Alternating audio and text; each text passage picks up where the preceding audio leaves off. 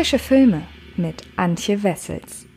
Hallo liebe Freds und herzlich willkommen zu einer neuen Ausgabe des Frische Filme Podcasts. In dieser Folge geht es mal nicht um einen neuen Kino- oder VOD-Start, sondern um einen Kandidaten, ja, der schon ein paar Jährchen mehr auf dem Buckel hat. Der kam nämlich im Mai 2014 in die Kinos und es geht um Bad Neighbors. Aber ihr könnt euch vorstellen, wenn ich euch diesen Film jetzt hier vorstellen möchte, dann ist er schon ganz bald auf einem Streaming-Portal eures Vertrauens abzurufen, in diesem Fall bei Netflix. Dort gibt es Bad Neighbors nämlich ab Ende Oktober super zu sehen und da dachte ich mir, schaue ich mir doch diesen Film, den ich tatsächlich sehr gerne mag, noch einmal an und versuche euch zu erklären, weshalb ich ihn denn so gerne mag. Es geht um eine, oder es geht wie gesagt um die Komödie Bad Neighbors von Männertrip-Regisseur Nicholas Dollar. Ja, wer noch so überhaupt gar nichts davon gehört hat, dem werde ich jetzt einmal kurz auf die Sprünge helfen, denn in Bad Neighbors geht es um Mac und Kelly. Und die beiden haben ihre wildesten Partyzeiten hinter sich, sind frisch gebackene Eltern und genießen nun das besinnliche Leben am Stadtrand. Doch diese Idylle endet schneller als erwartet, als eine Horde lautstarker Studenten der Delta-Psi-Verbindung in ihre direkte Nachbarschaft zieht.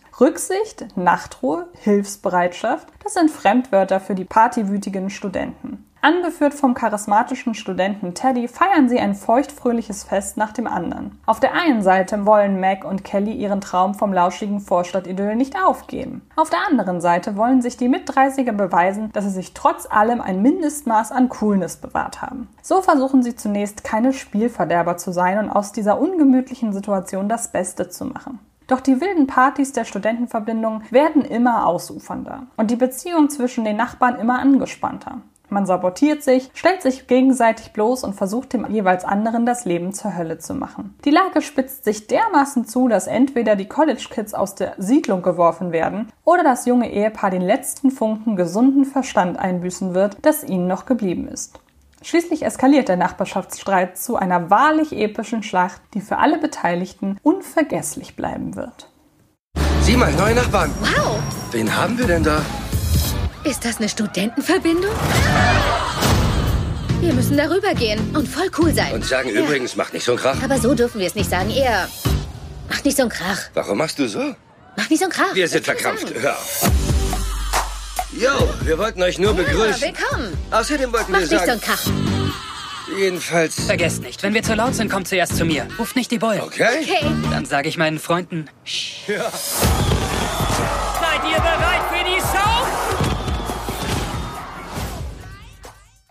Bei einer repräsentativen Umfrage der GfK gaben 2013 rund 38 Prozent der Deutschen an, schon einmal wegen größerer oder kleinerer Nachbarschaftsstreitigkeiten vor Gericht gestanden zu haben. Eine erstaunlich hohe Zahl, die sich aus Lärmbelästigungen, Behinderungen durch Autos, aber auch Partys oder gar Kinder ergibt. In den USA ist die Prozentzahl derartiger Streithähne zwar ein wenig kleiner, die Ausmaße der Konflikte jedoch um ein Vielfaches erhöht. Das Vorurteil, die US-Amerikaner würden nur zu gern zur Schusswaffe greifen, um Haus und Hof zu verteidigen, bewahrheitet sich mit einem Blick auf Polizeistatistiken. Ein Film zum Thema blieb lang aus. Bis jetzt. Regisseur und Drehbuchautor Nicholas Dollar, der vor seiner Nachbarschaftsposse Bad Neighbors bereits derbe Comedies wie Männertrip, aber auch hintersinnige Beziehungskomödien aller fast verheiratet inszenierte, lässt in seinem neuesten Streifen das gestresste Elternpaar Sadner, gespielt von Seth Rogen und Rose Byrne, gegen eine halbstarke Studentenverbindung antreten. Das genüssliche Zelebrieren diverser Gemeinheiten bietet dem komikaffinen Publikum allerhand kurzweilige Schenkelklopfer. Doch die Halbwertszeit von Bad Neighbors ist gering. Es fehlen die Reibungspunkte, die dem Film einen kultähnlichen Charakter verleihen könnten, wie in etwa Hangover oder zum Teil noch jüngere Projekte wie Hier sind die Millers aufweisen.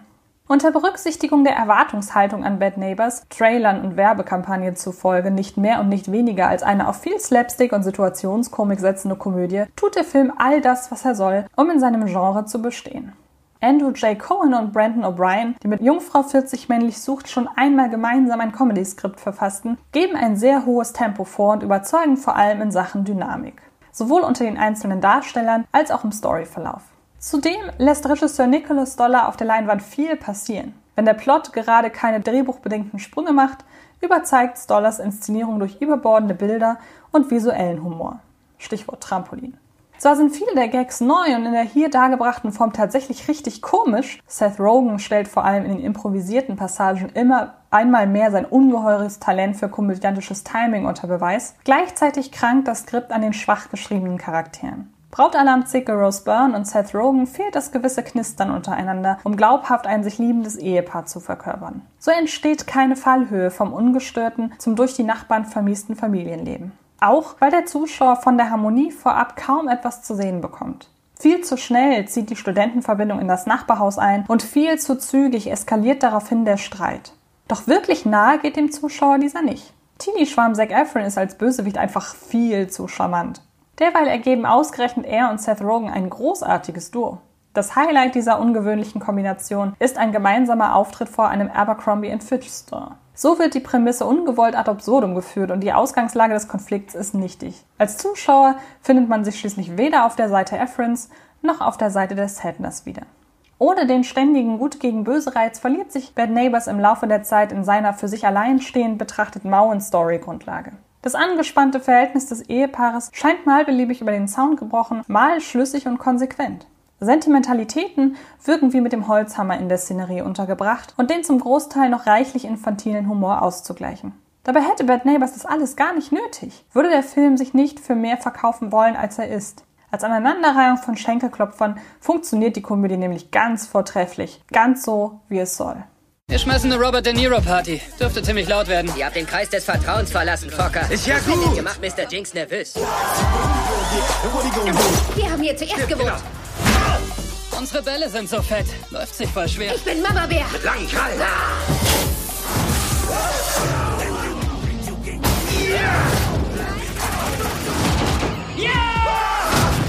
Willkommen in meiner Hölle, Bitches. Ich zeig's euch. Alter, wir haben den Airbag verpasst.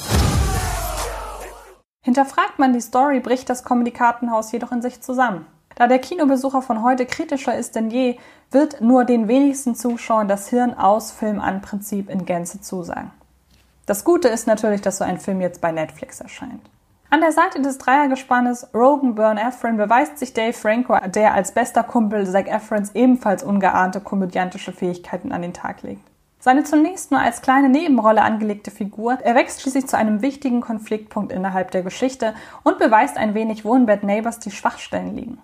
Der Streit zwischen Efron und Franco, der aus einer tiefen Männerfreundschaft heraus entsteht, zeigt perfekt, wie sich das Verhältnis der eigentlichen Hauptfiguren hätte entwickeln sollen. Mit einem Augenzwinkern liefen die beiden Darsteller ganz großes Drama. Den Fluss des komödiantischen Schwerpunktes stört das nicht und sämtliche Verwicklungen wirken glaubhaft und nachvollziehbar. Kommen wir also zu einem Fazit. Bad Neighbors hat die guten Gags, um als Komödie zu funktionieren. Leider verliert die Ausgangslage ihren Reiz schneller, als es die Trailer vorab ankündigen.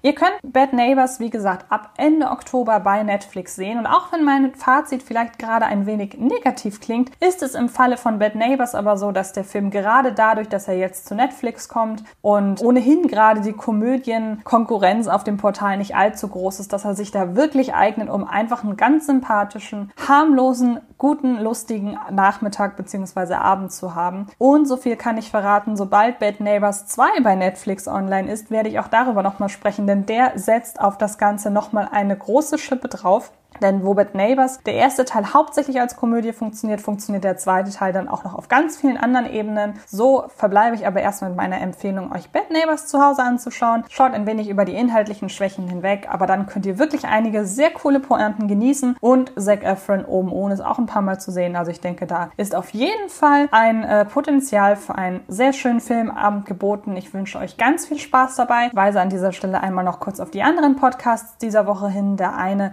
handelt von Antebellum und der andere für, von Niemals, Selten, Manchmal Immer. Ansonsten schaut gerne auch in die frische Filme Videos rein. Da rede ich natürlich über die Kinostarts der Woche. Und äh, ja, damit bin ich durch. Ich hoffe, es hat euch gefallen.